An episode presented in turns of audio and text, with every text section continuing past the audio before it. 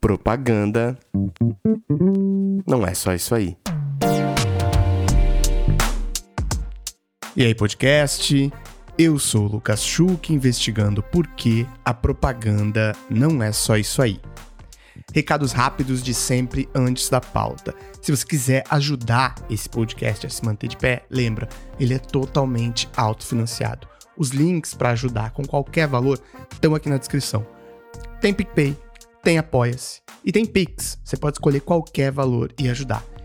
Você ajuda também assinando a newsletter desse projeto. Lá tem uma reflexão autoral toda semana sobre a indústria de publicidade e também uma curadoria de notícias mais relevantes do que aconteceram na semana nessa indústria. Você pode escolher a versão free ou pagar cinco reaisinhos, um cafezinho por mês para ler na íntegra essa curadoria de notícias. Qualquer valor ajuda super. Obrigado demais a quem apoia e mantém esse projeto de pé. E vamos para a pauta.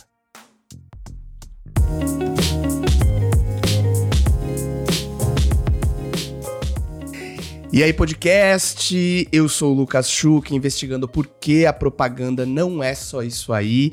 E hoje tem uma pauta que eu queria há muito tempo debater com alguém, que é sobre esse movimento que a gente tem visto de pessoas quiet quitting, a grande renúncia, a galera olhando, ressignificando sua relação com o trabalho. E eu tô aqui com um grande amigo desse podcast, já citei ele aqui em episódio. Steve, quem é você na propaganda e na vida? Opa, salve Lucas. Salve audiência. Acho que na propaganda eu, eu já estive em muitas pontas, assim, sabe? Já trabalhei putz, em produtora, em agência, na mídia, acho que só não fui cliente ainda.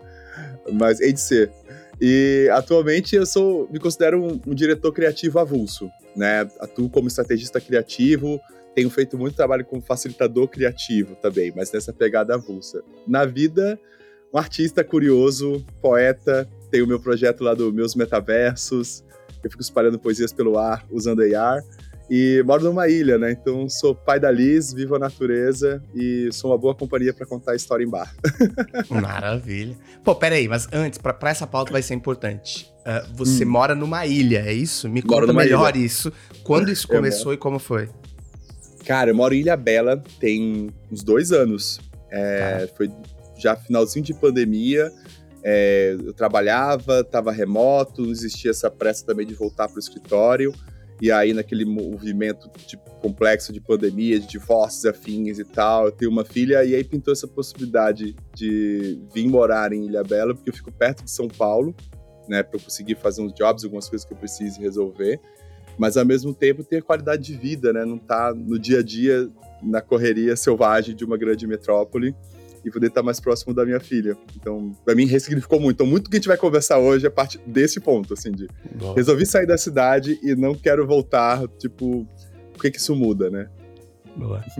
tá, me fala, você já foi frila, antes de fazer esse, mov esse movimento, você já foi frila, você já foi uhum. fixo, o que, que a gente pode falar de vantagens e desvantagens desses dois modos na sua experiência? Cara, eu já, já. Antes da minha filha nascer, eu tinha uma dinâmica muito engraçada, que é isso, né? Quando, tipo, quem tem filho tem, tem medo, né? Você fica, tipo. Sei lá, você pensa duas, três vezes antes de tocar os foda que eu costumava tocar.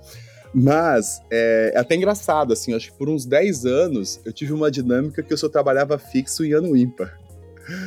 Porque. não, não, por uma escolha, não sei, talvez eu possa entender do meu mapa astral, do trânsito, mas assim, é muito louco, porque eu tinha ciclos de um ano no, no trabalho. E era um ciclo muito, muito curioso, como se repetia, que era um ciclo entre entrar na empresa, entender o que eu tinha que fazer, começar a fazer, começar a vislumbrar o quão foda seria se a gente estivesse indo para uma outra direção, fazendo outra coisa, contar para os meus chefes e ser demitido ou me demitir. Ou era uma coisa tipo assim, não, a gente não vai fazer isso. Eu falei, pô, mas como assim? Não, se é que você quer, é melhor você ir embora. Tá bom, eu vou embora. Porque eu começava a acreditar muito naquilo que eu estava enxergando. E, e, estar na corporação fazia isso ser muito difícil. Puta, mas não tem como criar uma, uma vaga agora para isso. Não tem como. Então, falei, tá bom, então eu vou fazer. E eu saía e fazia.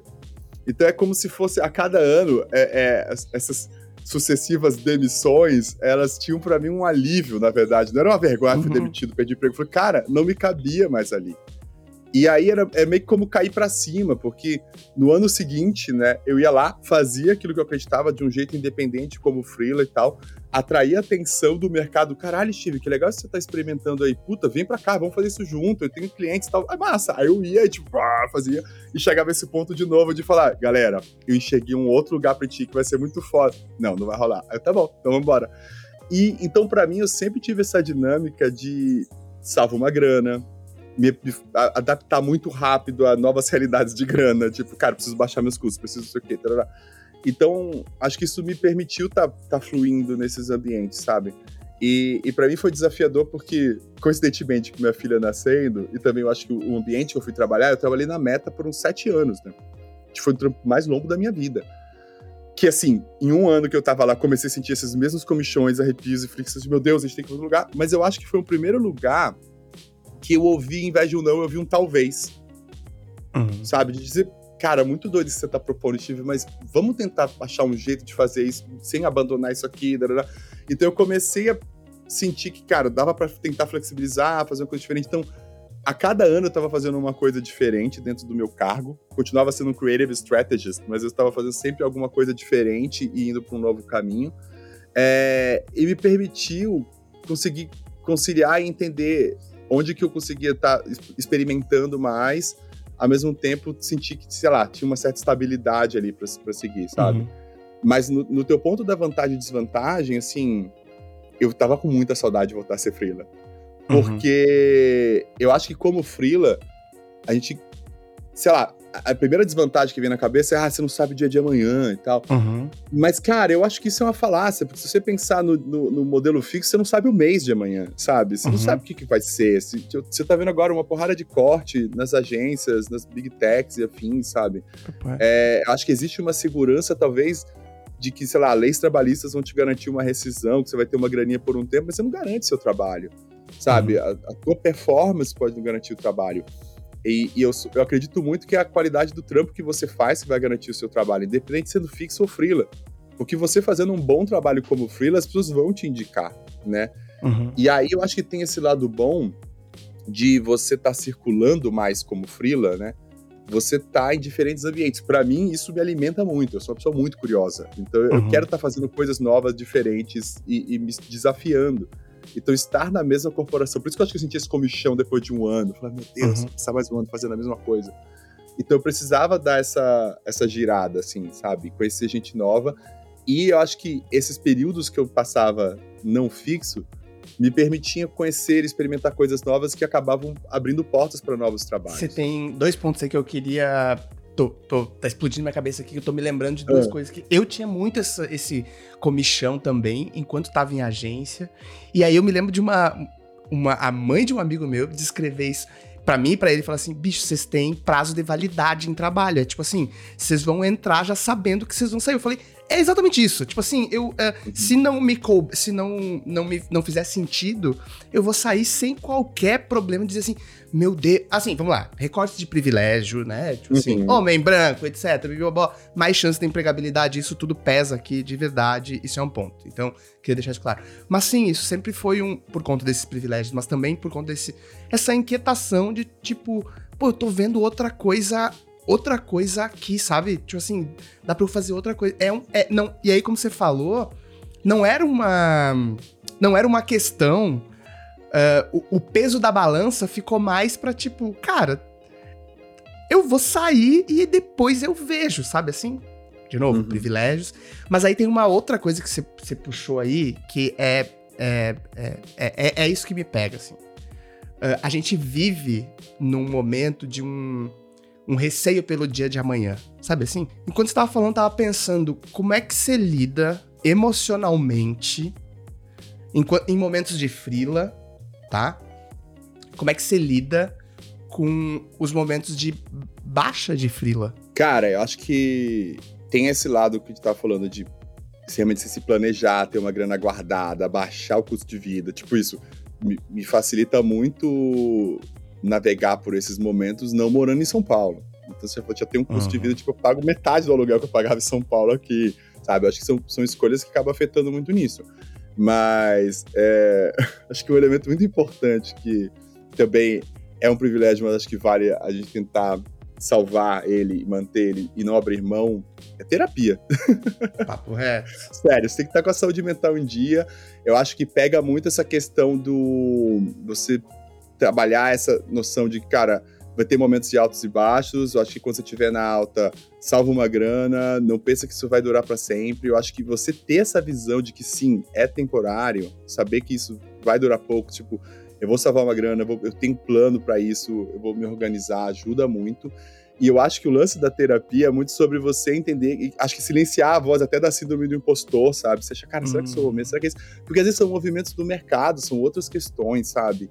E, e eu acho que não é sobre você também estar tá à disposição do mercado, tá? Uhum. Eu acho que você tem que ter o seu, o seu projeto, o seu projeto pessoal, aquilo que você corre atrás, o que, que você faz. Porque uma das coisas para mim que tem sido maravilhosa de ter, estar tá vivendo essas oscilações, de não ser fixo, é ter tempo para me dedicar pro meu trabalho. Não é que eu, se eu não estou trabalhando, eu estou de férias, sabe? Eu não estou de sabático entre cada job desse. Eu estou fazendo os meus jobs, as minhas coisas, os meus produtos, os meus projetos, as coisas que eu realmente acredito, sabe? Então isso, inclusive, te coloca num lugar de fazer escolhas mesmo. De às vezes pintar uma proposta de trabalho que você olha e fala, cara, putz, vai me ajudar nisso? Vai. Puta, eu preciso de grana? Tô. Mas, cara, vai me tirar, vai me distanciar disso aqui que eu tô construindo, que é algo que vai me dar mais satisfação, vai me dar uma grana lá na frente, sabe? Então, eu, eu preciso. O lado terapia é muito para controlar muita ansiedade. Eu falo aí da questão da síndrome do impostor, porque eu tenho muitos amigos e amigas que, que têm essa questão de, puta, eu tenho medo se eu não tô no mercado, não tô acontecendo, ninguém tá me uhum. vendo, não vai rolar. Então acho que, beleza, mas dá para circular, dá para estar nos eventos, dá para estar participando dos, dos, podcasts, dá para estar nos lugares, as pessoas vão estar te vendo, sabe? Esses dias eu tava falando disso, falei, é muito engraçado, sabe? As pessoas, essa questão do síndrome do impostor é muito curiosa, assim, né? Porque você, você realmente acha que você não é um, um, bom profissional o suficiente, mas você acha que você é um excelente enganador que tá enganando todo mundo. tipo, é verdade, não, cara, você, exatamente, porra, meu, você tá fazendo um trampo bom, seu trabalho tá aparecendo. Só que às vezes você tem oscilações do mercado, sabe? Você tem momentos de alta. Se você consegue entender, tipo, beleza, tem momentos que vão ter mais demanda disso, mais daquilo, segura aqui, vai lá, você consegue se organizar, sabe? E, e dedicar tempo para aquilo que você quer construir, sabe? Tem gente que vai querer juntar uma grana para ficar viajando, beleza. Eu tenho os meus projetos, eu tenho as coisas que eu acredito, eu tenho as minhas sessões criativas, as minhas reviravoltas criativas, são os meus sprints que eu saio vendo por aí. Mas eu sinto hoje num privilégio muito interessante de sentir que eu, hoje eu uso a publicidade, não a publicidade me usa. Sabe? Uhum. É uma situação de, cara, eu acesso ela no que eu preciso, naquilo que. Às vezes até numa situação de ganha-ganha, sabe? Essa proposta de cobrir licença não é só porque eu quero ter vida, eu quero que alguém tenha vida também, sabe? Uhum. Poder dizer, meu, vai ter vida, vai tirar sua licença sem medo de ter que voltar logo porque você vai perder emprego. Eu não quero ficar com seu emprego, sabe? Belíssimo. Então, é muito legal e pensar que, ah, eu preciso fazer uma grana, tá bom, eu vou pegar uns dois, três filhos aqui e vou resolver. Tchau. Uhum. Acabou o filho, eu vou embora, sabe? E eu não, eu não deixo a, a, a publicidade, assim, como entidade me gastar, me usurpar, me sugar inteiro, sabe? E essa sensação e... de você ser frila e saber que as coisas têm prazo e tá na sua mão é tão maravilhoso, sabe? É tipo, eu não sou pago para isso. Essa frase vira e mexe vinha na minha cabeça. E a sensação que eu, no último freela que eu tive, de falar que engraçado eu sinto que eu, eu tô aqui vendendo o meu serviço, não o meu tempo, não a minha saúde. Eu vendo o meu serviço. Uhum. E é uhum. muito curioso que isso é um sentimento que é normalizado como frila, mas não é como fixo. Porque realmente, como fixo, eu também não vendo a minha saúde nem meu tempo, eu vendo o meu serviço. Totalmente. A gente não consegue fazer isso.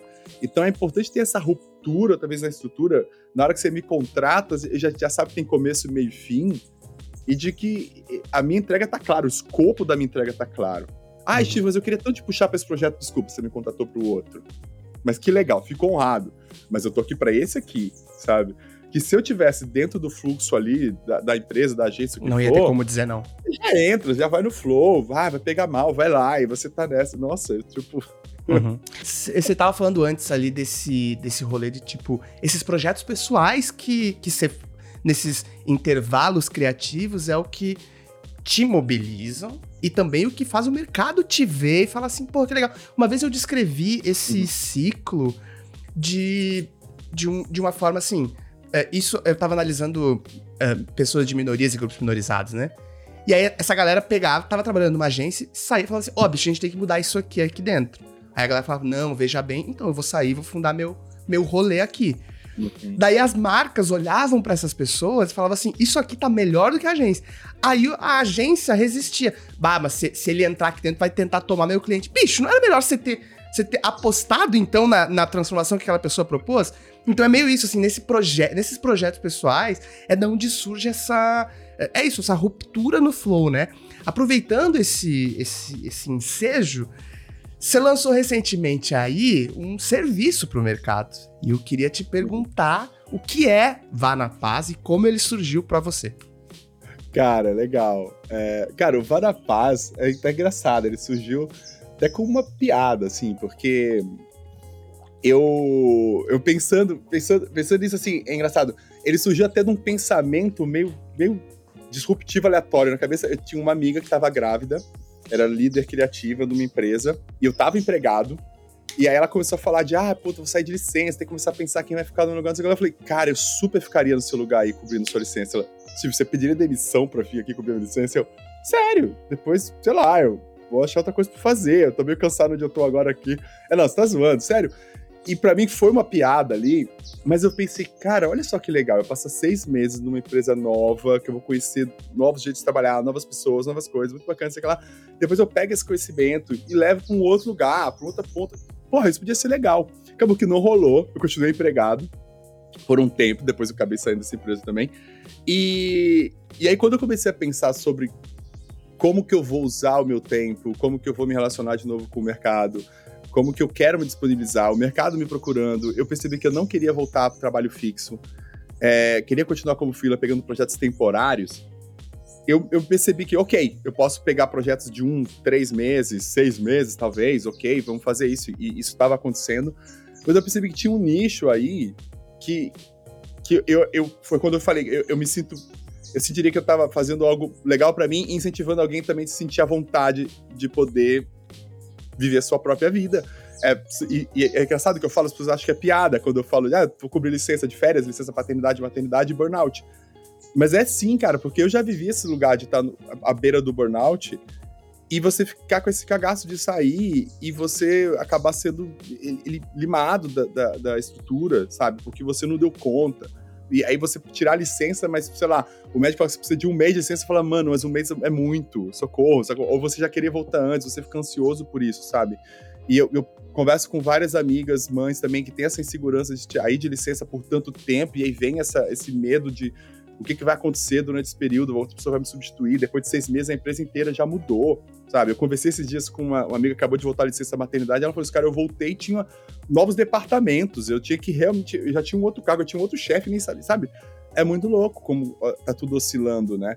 E aí eu pensei, pô, acho que dentro desse lugar de, de pegar trabalhos temporários, eu podia me propor a cobrir licenças, com essa premissa de que eu não quero ficar, eu quero realmente fazer um trampo, chegar, conhecer gente nova, me misturar, entender qual é o objetivo. Esse ciclo que eu contei de um ano, eu fazer isso em três meses, um mês, sabe? E fazer acontecer essa história, sabe? E dar essa, essa segurança para quem eu tô cobrindo a vaga de que o trampo vai ser entregue, vai estar tá tudo quentinho aqui quando você voltar. E eu mesmo saber que tem começo, meio e fim, sabe? Então, essa é uma perspectiva, como eu falei, é de é o lado de eu usar a publicidade, a propaganda, de uma forma que eu consiga ter o meus tem meu tempo aqui de tocar os meus projetos, ter as minhas sazonalidades, mas eu senti também que eu consigo permitir que outras pessoas acreditem que elas também podem dar um break, sabe? Você sabe que esse movimento de.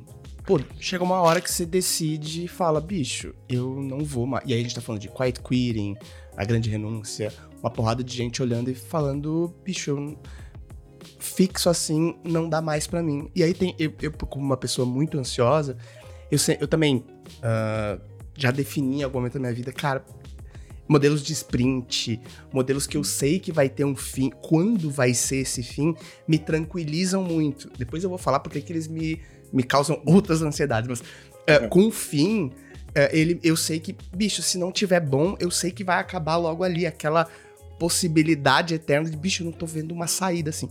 Por que, que você acha que isso virou um lance nas gerações mais jovens, de fato, mas assim, para todo mundo tá uh, virando um lance cogitar essa hipótese de trabalhar sempre remoto, para empresas variadas durante o ano todo?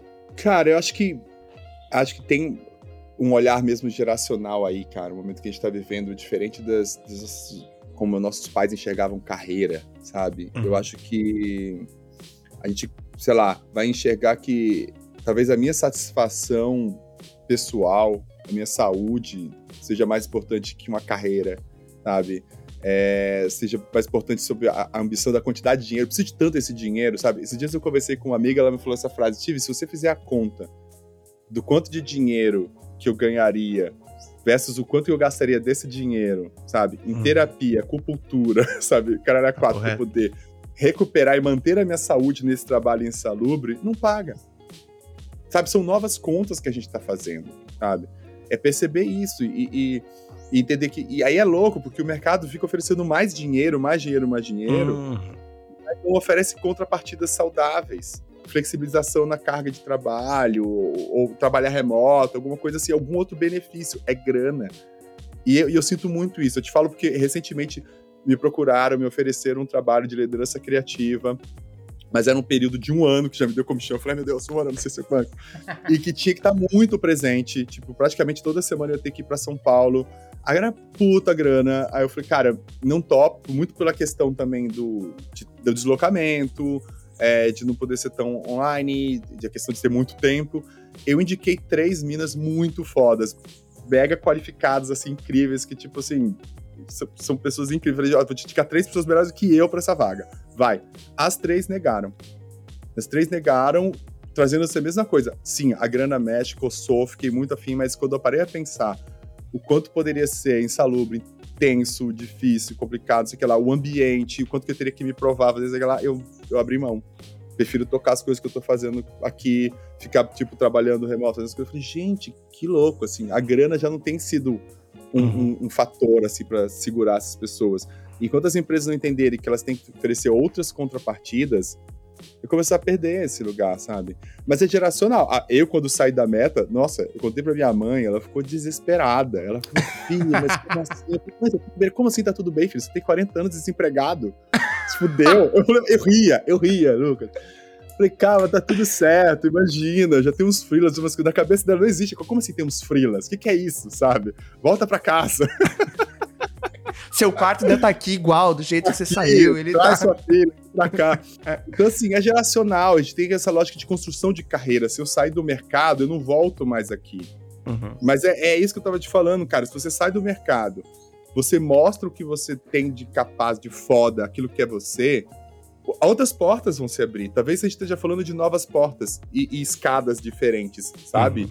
Meio que tipo meio que Hogwarts, sabe? Uhum, a gente vai uhum. seguindo, às vezes acho que a cara segue a mesma escadinha, o mesmo rolê. Às vezes você vira para cá, a escada vira junto e vai abrindo outras portas no caminho, sabe? É, e eu acho que eu botaria também nessa conta que é se, se, se o dinheiro deixou de ser uma, uma variável definidora, eu acho uhum. que também passou a entrar nessa conta um eventual. Como é que eu vou botar isso sem parecer pejorativo, mas um eventual retrocesso na carreira. Do tipo, é lá eu uhum. vou trabalhar para marcas menores. Nesse uhum. outro lugar eu vou ter menos dinheiro e eu também vou trabalhar num lugar, não vou estar na multinacional, não vou ganhar ações da empresa. Paciência.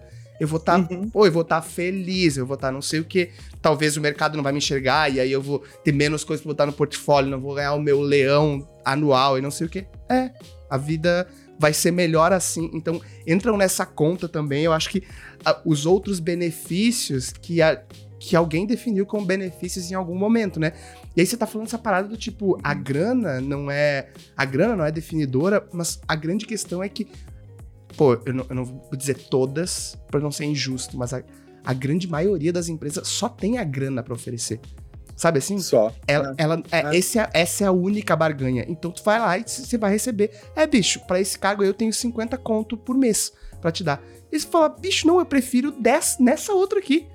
Que, uhum, sabe assim? Uhum. Então, pô, papo reto, me somo demais. Não, e eu te falo, Lucas, porque assim, e eu já ouvi isso muito, assim, acho que. A, a, e até amigos mesmo que querem te ajudar, a galera tá nas agências fala, pô, Steve, não, cola nesse trampo, vou falar, vou te indicar pra uma vaga. Aí eu pergunto, tá, mas qual é esse lugar, dessa agência? Esse cara é legal, esse cara que é o chefe aí? Puta, e essa pessoa, como é que é? E aí eu ouvi uma vez de, ah, mano, imagina, trampo é trampo, você vai estar tá fazendo uns trampos grandes, vai estar tá escrevendo trampo em cane, vai ter sempre trabalho seu na rua, mas não dá, assim, vai pegar. Você vai ter que abrir mão de alguma coisa, você vai ter que virar à noite, vai ter que trabalhar no fim de semana. Isso é trabalho. Eu falei, não, isso não é trabalho. tipo, isso é uma condição bem insalubre de trabalho, não devia ser normalizada, mas é. Então, eu acho que nessa posição de freela, eu me sinto mais à vontade de não topar essas coisas, de alguém chegar, ah, tá bom, vamos falar às 10. Falei, tá, então tá, amanhã às 10. Não, hoje às 10. Falei, não, gente, eu, eu tive essa conversa no trampo um freela que eu fiz que foi tipo real. Eu falei, gente, olha só, eu tô, tô jantando com a minha filha, são sete e meia, às nove e meia eu boto ela pra dormir. Normalmente eu pego no sono junto. Se vocês quiserem fazer uma reunião às dez, pode ser que eu apareça só às onze. mas assim, e aí a galera ficou rindo e falou: É, produtivo, mas é, é, sério, isso é trabalho, cara. Eu também tenho filho, mas a gente tem que trabalhar. Eu falei: Não, eu também tenho filho, é muito vago. Eu também tenho filho, mas o problema é da minha mulher, eu também tenho filho, mas é babacudo, também tenho filho. Foda-se. Eu também tenho filho, eu durmo com ela. E assim, e aí depois sendo bem pragmático, porque tem, cara, quem do seu time vai virar à noite trabalhando nas decisões que a gente tomar nessa reunião das 10 da noite? Aí ficou um silêncio. Falei, então, não precisa. A gente pode fazer essa reunião às 8 da manhã. Mas é um senso absurdo de que, cara, a gente tem que estar produzindo, fazendo, estar comprometido. O meu tempo está 100% devassado e aberto para isso, que é doentio, cara. Não uhum. precisa, sabe? Mas a gente não fala não. Talvez como freela eu comecei a dizer uns nãos maravilhosos, assim, sabe? Pô, e eu só queria fazer um, uma parte que eu acho que é importante dizer. O que a gente tá falando aqui, nesse sentido, são pessoas que optaram deliberadamente pelo modelo freela. O que a gente chama de freela fixo no mercado, que são a pejotização, é uma anomalia desse mercado, uma Super. bizarrice que não deveria existir. Aqui são pessoas que deliberadamente, com consciência da sua saúde financeira e como vão lidar com a sua educação financeira, acho que é um bom ponto pra gente falar depois, uh, optaram deliberadamente por esse modelo de trabalho e não aquele modelo de pessoas que aí sim, invariavelmente, vão estar com menos poder de barganha na mão, que é uhum. é aquele freela fixo que ele sabe, ele não tem data para fim e ele, e ele recebe todo mês como PJ. Esse é um outro modelo de trabalho. A gente tá falando de pessoas que entram e sabem quando vão sair e vão receber sua grana por esse trampo. Beleza? Beleza? Avançando aqui, pra gente não dourar a pílula aqui pra ninguém, nesses meses, qual você tá sentindo que é a roubada desse modelo? Cara, acho que tem essa questão do fake híbrido que tá rolando, assim. Tipo, é híbrido, mas é segunda, quarta e sexta no escritório. Falei, mano, tipo assim. Eu falo, caralho, eu não moro em São Paulo. Pra estar segunda, quarta e sexta, tem que morar aí. Tipo, vamos falar que é pelo menos terça, quarta e quinta, pelo menos eu crio uma ilusão de que eu vou uhum. e volto, sabe? Mas tá rolando muito isso. E e muito trampo que tava ah, super remoto, super ok, a galera tá sendo cortada, né? Eu tô conversando com várias pessoas que estão trabalhando em agências e afins, e, e tá começando uma questão de, mano, de ficar checando, batendo crachá e, e, e, marcando ponto ali, sabe? Então isso é, isso é bem difícil. É... E eu acho que tem uma questão também de salários, assim. Eu tenho conversado sobre isso. Eu, eu diria que é muito mais uma flexibilizar. Tá difícil flexibilizar a jornada barra remuneração. Uhum. Então, por quê? Eu sinto que para algumas vagas que têm aparecido de cobertura de licença, putz, tem algumas conversas que eu tô tendo que a grana é baixa. Eu até toparia, mas às vezes, sei lá, às vezes por um mês, a minha curiosidade, o dinheiro que eu tenho guardado, eu, eu faço várias análises, assim, não é só sobre uhum. a grana. Putz, é uma indústria nova que eu nunca trabalhei, vou conhecer gente, vai ser legal, não sei o uhum. que lá, massa eu, eu, uso um pouco meio disso como até um cavalo de Troia ali para eu fazer os meus projetos depois. Eu falei, eu quero conhecer essa empresa por dentro, essas pessoas aqui, que depois eu posso vender serviço para ela, vender os meus freelas, as minhas sessões criativas e os meus rolês. Então, eu boto tudo isso na balança. Às vezes, cara, eu vou ficar, pegar uma licença, maternidade de seis meses, ganhando, sei lá, um terço do que eu preciso no mês. Uhum. E aí, algumas dessas conversas que eu tive foram sobre, cara, dá pra gente flexibilizar, pelo menos, sei lá, dois dias do mês previamente avisados, eu vou fazer um workshop, eu vou fazer alguma coisa e tal para complementar a minha renda. E eu não sinto que há essa flexibilidade, sabe? E aí eu entendo hum. que no fim é o capitalismo imperando, dizendo, cara, eu quero contratar alguém que seja 100% dedicado aqui o tempo todo. Tanto que esses dias uma amiga minha falou, Steve, mas por que você conta? Se você disser que acordou com dor de cabeça fazer o eu falei, não, eu não consigo, eu não consigo. Sou muito honesto. Ai, meu Deus, adoraria. Mas assim, porque eu acho que tem muito compromisso, porque vai que não, eu tenho uma galera contando comigo, sabe? Assim, uhum. não dá, eu preciso realmente agendar, avisar e vai rolar. Sabe? Eu tenho sentido essa dificuldade. É, porque a questão das sazonalidades, elas vão acontecer, sabe? Eu acho que você tá preparado para isso e, e, e, enquanto não tá acontecendo, você tá fazendo o seu, sabe? É isso que você tá falando, de fazer aquele trabalho que você vai mostrar pra, pra, pra indústria o que, que é foda para você, o que, que tá rolando. Mas é, é, é, esse momento, acho que eu pegaria mais essa questão do fake híbrido que tá fora, uhum. sabe? Tá, mas agora deixa eu te perguntar uma aí que, pô, cara, eu, eu fiz algumas mentorias aí, porque, assim, meu, meu doutorado tá chegando no fim, início do ano que vem, então eu conversei com várias pessoas do mercado, porque tô redesenhando uma possível volta nesse seu modelo, tipo assim, só para uhum. lugares que eu acredito que eu voltaria e também que, também uh, totalmente remoto, porque não moro neste Rio São Paulo e também nem gostaria. Uh, mas várias das pessoas nessas mentorias me disseram. Eu, eu, eu, perguntei, assim, por sorte eram grandes amigos, assim, e eu consegui perguntar assim: me diz uma coisa, como é que você vive? Você bota dinheiro na poupança quando fecha um projeto, vai tirando, tirando, tirando, tirando, bum, sobe lá em cima a sua poupança. Vai tirando, tirando, tirando, tirando. Era isso aí, todo mundo, é isso. Eu falei, eu jamais conseguiria. Essa é a minha. eu fiquei desesperado. Eu falei, bicho, como? Aí você vai ver seu dinheiro indo e aí vai chegando. E, e aí entra um. E, e aí isso daqui. Me, me conta, como você lida com isso e como tem sido essa parada? Cara, é isso. Você guarda uma grana, você vai ver dinheiro indo embora, dinheiro voltando. É, acho que é, é, esse planejamento de fluxo, ou não planejamento. Eu acho que às vezes é um lado, cara, que acho que. Eu tenho uma amiga minha que ela diz que eu não sou otimista, eu sou um negacionista de que as coisas podem dar errado. eu penso, velho, vambora, sabe? Aposta. E eu te falo, sério, eu prefiro, cara, pegar dinheiro com a agiota do que, às vezes, abrir mão de um projeto meu pessoal foda que tô fazendo porque eu tô muito precisando de grana, sabe? Eu acredito uhum. muito nos meus projetos pessoais, Lucas, e acho que. E é isso que é o rolê, sabe? Por isso que eu te falei que eu sinto que eu tô usando a publicidade, sabe? Porque eu falo, cara, eu, eu acredito nisso aqui, sabe? Puta, eu tô desenvolvendo um negócio super legal pra fazer uma ponte entre as ONGs, as marcas, como é que eu vou fazer? E aí eu falo, cara, esse produto é foda, sabe? E eu tô no momento que eu tô desenvolvendo isso, eu, eu falo, tipo, com a gerente do banco, a gente conversa sobre isso. Falei, mas como é que tá? E o fluxo de caixa? Tá vendo só você tirando dinheiro? Como é que tá a entrada? Eu falei, ah, ano que vem vai entrar. Ano que vem vai entrar vai ser foda. Agora tá foda, me arruma mais um dinheiro aí. Mas assim, porque eu acredito nisso que eu tô fazendo. E eu acredito que vai levar tempo. Então, se eu não tô fechando alguns freelas por uma grana menor, é porque realmente eu tô botando na balança e falando, cara, o tempo que eu vou estar dedicando nesse meu projeto, que vai me gerar, de repente, um produto que eu vou tocar o ano que vem gostoso nisso daqui, sabe? Versus eu estar tá aqui correndo atrás desse trampo, fazendo isso que vai me consumir. Porque, porque é sério, assim, um, uma sessão minha de reviravolta criativa, cara, me paga um mês o que estão me oferecendo. Uhum. Então quando eu falo, me dá um dia mais só pra eu fugir, sabe? Eu já, eu já tô, ficaria muito mais, tipo lá, tipo, mais, muito mais à vontade e, e tiraria do meu fôlego.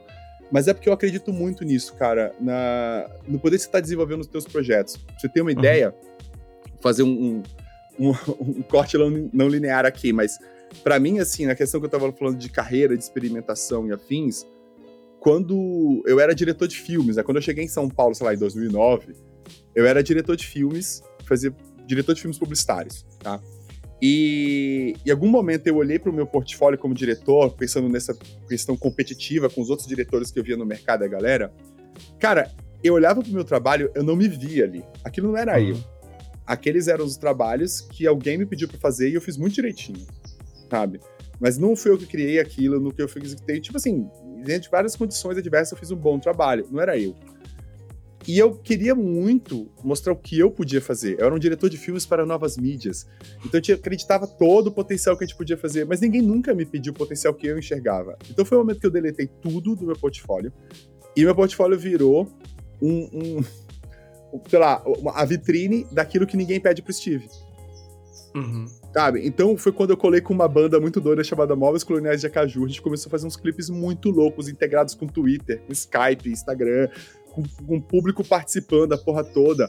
Uns projetos mega complexos. Cara, aquilo me levou pra frente. Não era nenhum dos filmes que tava lá. Hum. Foi aquilo que fez o mercado olhar e falou: caralho, Steve, dá pra fazer isso daí, mano? Porra, chegou um briefing aqui da Fiat, cola aqui pra criar. E não era mais, pega aqui o roteiro, me diz quanto custa. É, chegou esse briefing, cola com a gente uma semana aqui na agência pra gente criar junto. Foi daí que eu virei diretor de criação e comecei a caminhar pra isso, sabe? Então, de apostar no teu, sabe? Naquilo que você pode fazer. Porque o resto é serviço, cara. Eu presto um serviço, sabe?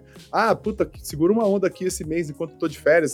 Beleza, o que, que eu tenho que fazer? É isso, isso. Beleza, sacou? Vai nessa, sabe? Ah, eu porra. jamais passaria um ano fazendo algo com que eu não tenho paixão. Mas talvez um mês sim. em função daquilo que eu tenho uhum. paixão e eu quero investir, sabe? Então acho que é esse fluxo que a gente tem que encontrar, saca? Pô, eu falo, falo direto aqui também. Eu, eu trabalhei, sei lá, cinco anos em agência. e ninguém lembrou de me seguir no Instagram por, sei lá, pela, pelo comercial de sabonete que eu fiz.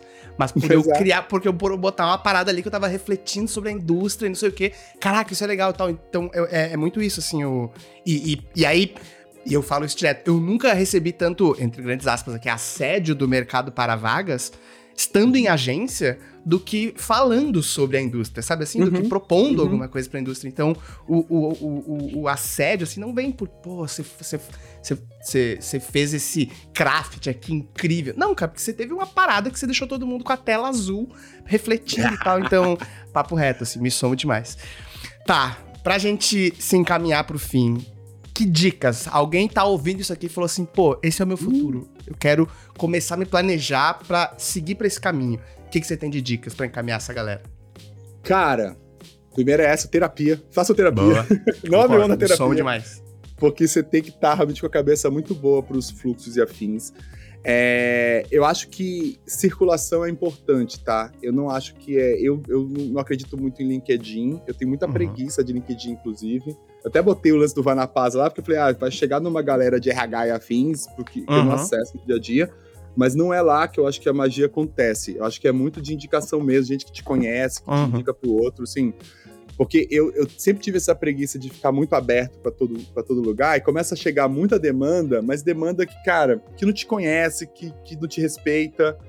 Pra você ter ideia, na época de Freela, eu, eu, uma vez eu cheguei na gráfica e pedi pra guilhotinar o meu telefone do meu cartão, porque eu não queria que as pessoas me acessassem tão fácil. porque eu percebi que no final do mês eu fazia, eu recebia, sei lá, 30 propostas de, de, de, de, de sei lá, pra dirigir ou fazer algum filme lá, fechava uma ou duas que era de quem já me conhecia, o resto tudo era uhum. espuma e, e, ruído, sabe? Então, assim, faz tua rede, sabe? Mostra o teu trabalho, conecta com as pessoas que você acha importantes, se aproxima de quem você acha foda, os lugares que você quer estar, sabe? E se conecta. E aí eu acho que tem esse lugar entre o específico e o generalista, assim, né? Porque você pode entrar nesse lugar de, ah, eu só quero cobrir licença e foda-se por qualquer coisa dentro de marketing, herói. Beleza, você vai ser acessível, mas aí você vira commodity, sabe? Tipo, uhum. Tipo, vai ser, é mais caro, é mais barato que é. Então, isso que você falou, cara, de tu ter o teu projeto, as pessoas te reconhecerem por aquilo que você é, que você faz, eu acho muito importante, assim, você ter esse selo do... e as pessoas te conhecerem, sabe? Não é porque você, você é um puta creator, você tem uma página falando. Cara, é, é, entender que, cara, você tem um talento, você tem uma habilidade, você tem, você tem essa magia, sabe? O que, que é essa sua magia que as pessoas conseguem entender e falar, caralho, eu quero fulana para essa vaga aqui porque ela vai trazer esse componente para cá, sabe? É meio como se você estivesse montando um time ali, sabe? Perceber, cara, eu quero um pouco desse, dessa bossa aqui. Tem um bando de gente que cobriria essa licença, mas essa pessoa vai trazer uma coisa legal para cá.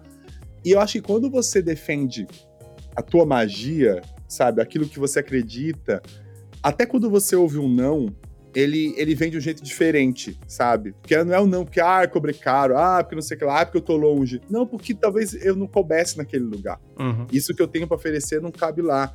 E eu acho que é tão valioso isso. Eu, eu sou uma pessoa que, quando eu tô montando time, eu, eu gosto de ver os projetos pessoais das pessoas. Eu não quero ver o trampo que ela fez, o sabor claro. pós. O que, que você faz para você? Porque eu acredito quanto que isso mudou a minha, a minha postura no mercado, né? E, e, é muito maravilhoso você ver o que as pessoas estariam fazendo. E é até engraçado, você fala, nossa, sério que você ama isso? O que você tá fazendo aqui? Por que você tá pegando essa vaga aqui, sabe? E, e, eu tenho um caso interessante que, assim, tem uma pessoa que eu contratei para o meu time, no, no, último time que eu montei, uma content strategist, que ela, ela foi indicada como redatora. E eu estava entrevistando ela como redatora. Mas no meio da conversa, ela contando do histórico dela de redatora, postando a pasta, mostrando todas as coisas, não, não. Eu, eu perguntei o que, que ela tinha de projeto pessoal, ela me contou de, um, de um, um, perfil no Instagram que ela tem de poesia, bombadaço, foda, incrível. Eu, comecei, eu falei, mano, eu te sigo há muito tempo, eu compartilho, adoro o seu trampo. Eu comecei a perguntar como ela fazia, como ela administrava, como ela fazia. Ela começou a contar da rotina de trabalho dela que ela faz para bombar a página, o conteúdo, as agendas. Eu falei, cara, você quer trabalhar de content strategy no meu time? e foi animal. Ela destruiu, ela arrasou, foi uma pessoa incrível, assim, foi, entregou um trampo foda, sabe? Gigante. E ela não estava procurando um trampo de content strategy, claro. assim, então ela até deve ter sido um desvio da carreira dela, porque depois uhum. ela voltou a ser redatora. Mas foi uma puta experiência massa, sabe? Então eu acho muito legal quando você tem isso, sabe? Você, você, você poder chegar no mercado e dizer, cara, é isso que eu tenho para te oferecer, sabe? Esse é o meu talento, isso que eu me brilho o olho, sabe? Demais. E talvez você vai descobrir isso fazendo o teu, não o que o outro te pede, saca? Me indica um arroba.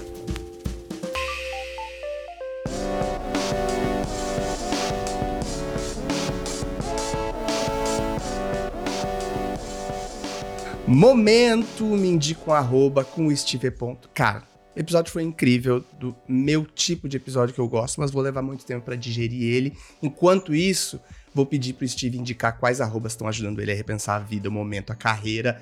Steve, por favor, tá com você. Quem são as arrobas que você queria indicar? Vamos aí. Cara, para mim acho que é, é, muito isso. Eu gosto muito de pessoas que estão, de certa forma, orbitando nesse mercado, já tiveram dentro, estão para fora, que a gente que eu sento, escuto, vejo o que tá postando ali, puxo para conversar. Então, a primeira, para mim, é uma pessoa incrível, tipo, essa semana a gente conversou pra caramba, que é arroba Babi Bono. A Babi. Porra. Você conhece, Babi? Puta, ah, maluco! Falo com ela toda semana. Caralho, ela é muito ela é foda, é muito cara. Foda. Ela tava à frente de toda uma operação ali do, também do Digital Favela, conectando ali com tá as correto. plataformas tech, com as marcas. Essa mina desenhou um modelo ali de sprint de entrega com os creators da quebrada que é muito foda, cara. Eu pago muito pau pra ela, assim.